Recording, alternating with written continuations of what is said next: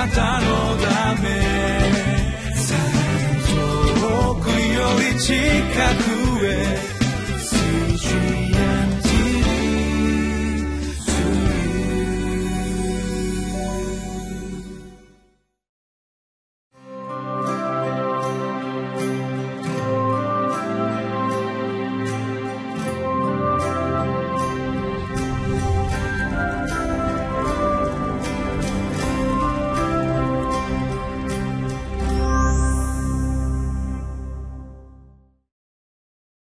CGA テレビをご覧の皆さんこんにちは。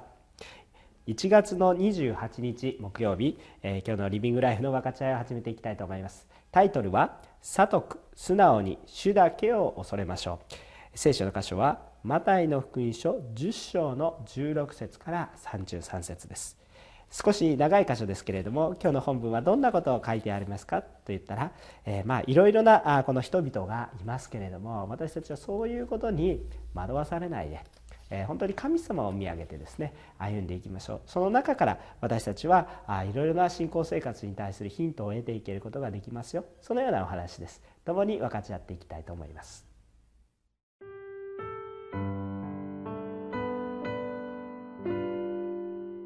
マタイの福音書10章16節から33節いいですか？私があなた方を使わすのは、狼の中に羊を送り出すようなものです。ですから、蛇のように悟く、鳩のように素直でありなさい。人々には用心しなさい。彼らはあなた方を議会に引き渡し、街道で鞭打ちますから。また、あなた方は私のゆえに総督たちや王たちの前に連れて行かれます。それは彼らと違法人たちに証をするためです。人々があなた方を引き渡したとき、どのように話そうか、何を話そうかと心配するには及びません。話すべきことはその時示されるからです。というのは、話すのはあなた方ではなく、あなた方のうちにあって話されるあなた方の父の御霊だからです。兄弟は兄弟よしに渡し、父は子を死に渡し、子供たちは両親に立ち逆らって彼らを死なせます。また、私の名のために、あなた方はすべての人々に憎まれます。しかし、最後まで耐え忍ぶ者は救われます。彼らがこの町であなた方を迫害するなら、次の町に逃れなさい。というわけは、確かなことをあなた方に告げるのですが、人の子が来る時までに、あなた方は決してイスラエルの町々を巡り尽くせないからです。弟子はその死に勝らず、しもべはその主人に勝りません。弟子がその死のようになれたら十分だし、しもべがその主人のようになれたら十分です。彼らは家長をベルゼベルと呼ぶぐらいですから、ましてその家族の者のことは何と呼ぶでしょう。だから、彼らを恐れてはいけません。覆われているもので表されないものはなく、隠されているもので知られずに済むものはありません。私が暗闇であなた方に話すことを明るみで言いなさい。また、あなた方が耳元で聞くことを屋上で言い広めなさい。体を殺しても魂を殺せない人たちなどを恐れてはなりません。そんなものより魂も体も共にゲヘナで滅ぼすことのできる方を恐れなさい。二羽のスズメは一アサリオンで売っているでしょう。しかし、そんなスズメの一羽でもあなた方の父のお許しなしには地に落ちることはありません。また、あなた方の頭の毛さえも皆数えられています。だから恐れることはありません。あなた方はたくさんのスズメよりも優れたものです。ですから、私を人の前で認める者は皆、私も天におられる私の父の前でその人を認めます。しかし、人の前で私を知らないというようなものなら、私も天におられる私の父の前で、そんなものは知らないと言います。それでは本文から分かち合っていきたいと思います。えー、まず16節を読みします。いいですか？私があなた方を使わすのは、狼の中に羊を送り出すようなものです。ですから、蛇を蛇のように悟く、鳩のように素直でありなさい。こういうふうに書かれてあります。まあ、今日の中心的なメッセージになりきますけれども、えー、これは何かって言ったら、この蛇っていう言葉が出てきますね。どうしてもクリスチャン蛇っていうのをね、聞くと、あの、エヴァの、ほら、誘惑のサタンの象徴としての蛇、えー、これに対して意識がいってしまうので、えー、どうしてこの悪のようにならなければいけないんですか？ということではなくて、まあ、同じ単語が伝われているから、全く同じものを指しているというふうに考えない方がよくてですね、えそのエッセンスだけ抜いているわけですね。まあ、ずる賢かったという表現があったんですけれどもそのように賢いつまり、えー、神様が与えてくださる知識とか知恵とかを用いるそのことを言っているわけですね。ですからこのことは何どういうふうに理解していったらいいか。つまり神様が与えてくださる知恵を持って悪を避けなさいということですね。で神様の与えてくださる御言葉に対しては素直に受け入れて従順しなさいということですね。つまりこのどのように、えー、蛇のように悟くなったらいいでしょうか？知恵を持って主を知ることに悟くなったらいいですし、えー、そして、えー、鳩のようにすな御霊を、そのままありのまま御言葉をそのまま受け入れていく、えー、そういうものであったらいい、えー、ですから私たちはちゃんと霊を見分けながら歩んでいきましょう。というようなことを言っているんだと思います。で17節を見ると人々には用心しなさいとこういうふうなことを書いてあるわけですよね。えー、多くの人たちっていうのはですね何て言うんですかそのまま人間っていうのはもう人間不信になりなさいというふうなことを言っているわけではないんですね。えー、ある程度信頼していかなければいけないしそれであってこそあこう、まあ、健康な人だというふうに言えますけれども、えー、まあ、人々は完璧ではないんですよね。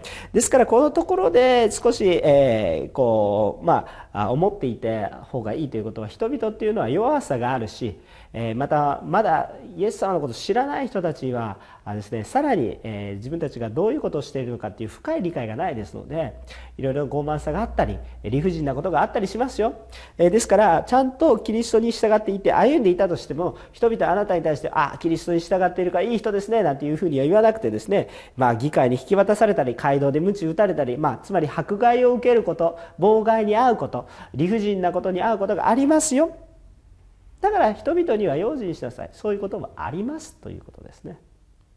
ですからあんまり人を信用しすぎるということはダメだと思います、えー、完全な人は一人もいないということです。弱さを持っている、えー、人を見ればあでも同様に人を見れば失望するんですけれどもまあ、自分を見れば絶望しますからね。あまり人を裁くようなことをしないでですね、えー、まあ自分も同じようなものなんだという謙遜さを持っていただければいいかなというふうに思います。さあ19節を見ると人々があなた方を引き渡した時どのように話そうか何を話そうかと心配するには及びません。話すべきことはその時示されるからですとこういうふうに書かれてあります。で時々ですねえー、こういうふうなことを言う人がいます、えー、ですから聖霊様が働いておられるので何にも準備する必要がないというふうにね、えー、言う人がいますよ、え私が新学生の時代にですね、えあの教授からこんな話をされまして、えヘブル語のヘブル語だったあごめんなさいギリシア語の授業だったんですけれども単語テストがあったんですね。で単語テストがあってですねでそれをやっていましたである学生がですね一生懸命その勉強してこなかったですね。聖霊様が助けてくださるとか言ってですねで一生懸命祈ってですねですね。もうその間何も書かなくてですね、えー、もう与えてくださるからって言ったらもう最後まで最後まで何もこう分からなかったわけです。テスト中ずっと祈ってたわけですよ、えー、で、えー、そしてですねまあテストが返ってくるわけですよね。当然何も書いてないですから0点ですよね。なんでですか神様って言ったわけですよ。まあそれは当たり前でね神様が真実で正しい方ですからね。ああなたは準備しなさいよと。もっと勉強したらいいよという答えを与えて0点という、ね、答えを与えてくださって恵みを与えてくださったらというそういう冗談話もあるまあ実際の話なんですが、えー、冗談話もありましたね。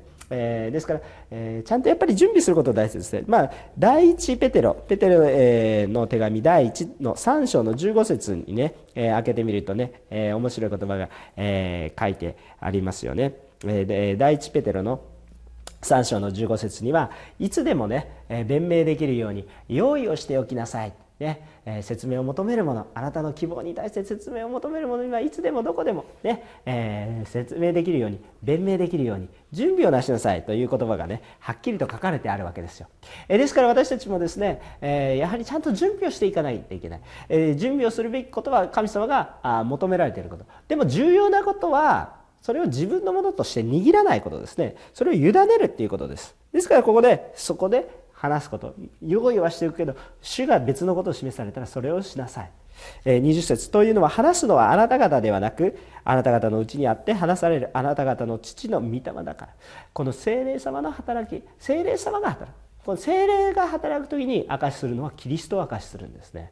私はどんだけ自分のことを言って証ししたとしたとしてもですね、えー、この精霊によって語らなければですね何を偉そうなことを言って 言ってですね、えー、排除されてしまうでしょう。そうじゃなくてキリストのことを話すのは御霊によらなければやっぱりできないことだなそんなようなことを思います。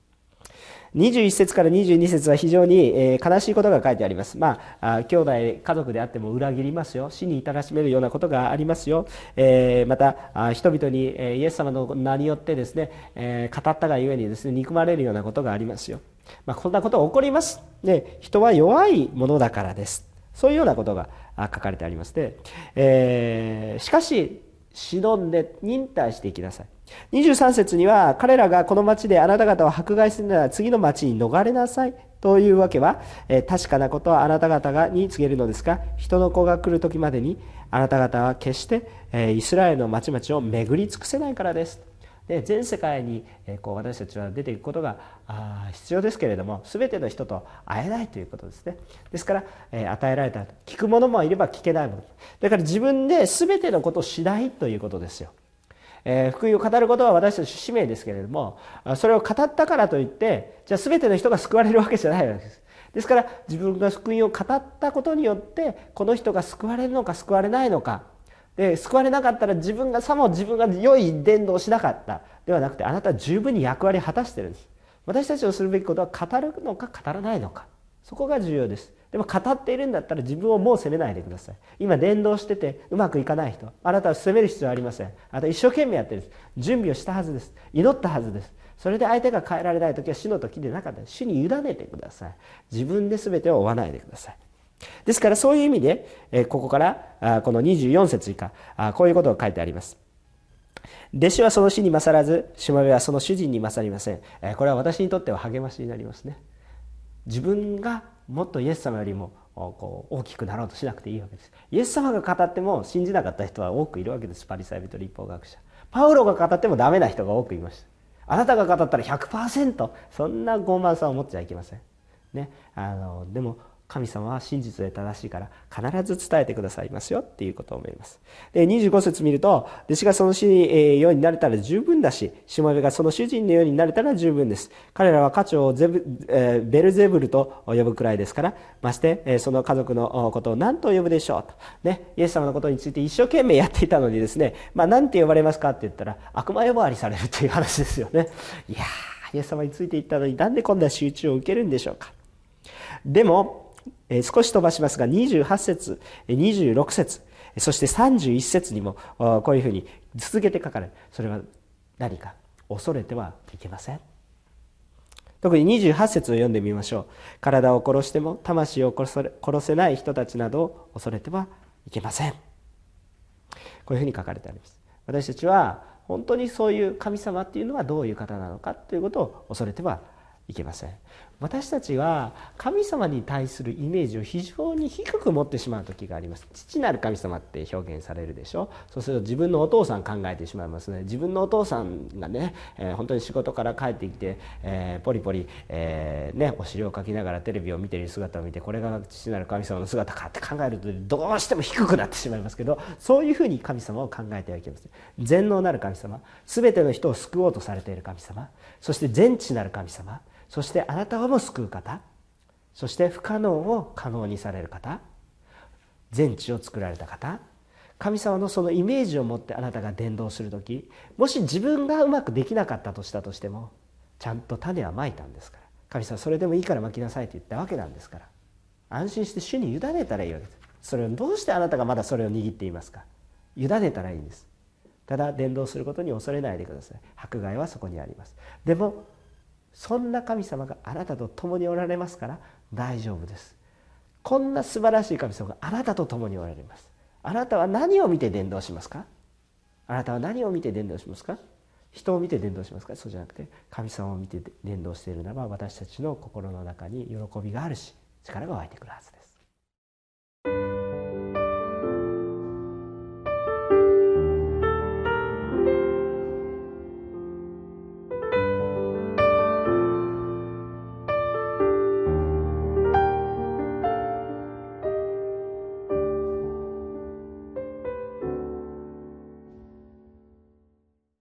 テロップが流れたと思いますか？あなたは神様をどんな方だと感じていますか？この神様の感じ方次第によって私たちの信仰生活が大きく変化します。神様本当に全能なる方だな。力ある方だな。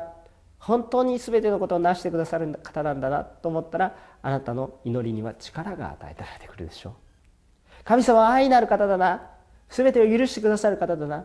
と思う時にあなたは人に対して許す勇気を持つことができます。あなたは神様に対してどれほどのイメージを持っているんですか。それが信仰生活に大きな影響を与えます。パウロという人を考えた時にパウロという人もねさまざまなことが救われて帰られた時まあアナニアという人から祈られるんですけどその時アナニアあんな人のために祈りたくないって言ってたら神様がこうやって説得しますよ。私はあの人をねこの違法人の救いのためにどんなに苦しまなければならないかを教えるために召したんですよっていうことがですね使徒の働きの9章の15節から16節に書いてあります。いえ苦しむために選ばれたんだねと。えー、また使徒の働きの20節の 20, 20章の22節から27節を見るとパウロ自身がこう告白している。私はどんな町に行っても迫害を受ける受けますと。でそれ分かってます。でもキリストが共におられないどうすることもできませんと、ね、もう本当にその情熱をとどめることが情熱がとどまらない。もうそういうふうに思うわけですね。これ何かって言ったらパウロは現実もういろんな予言を通してですねあなたはそこに捉えられます。だから嫌なことがあるから行かない。とかそういうことじゃなくてもう本当に神様を本当に見合おうとしたんですね。神様の技。私に何をしてくれた？私に命を与えてくださる神様。この方とは離れられない。私たちの中で神様のイメージが大きく大きく大きく正しく正しく正しく伝わると私たちの信仰生活は意外と多くのことの中において心配がなくなります。恐れがなります。なくなりますただ本当に知恵を持って主を見分けましょう。そしてただ主を素直に受け入れましょう。試練はあります。大変なことはあります。でもそれよりももっと素晴らしい恵みがあることを覚えておいてください。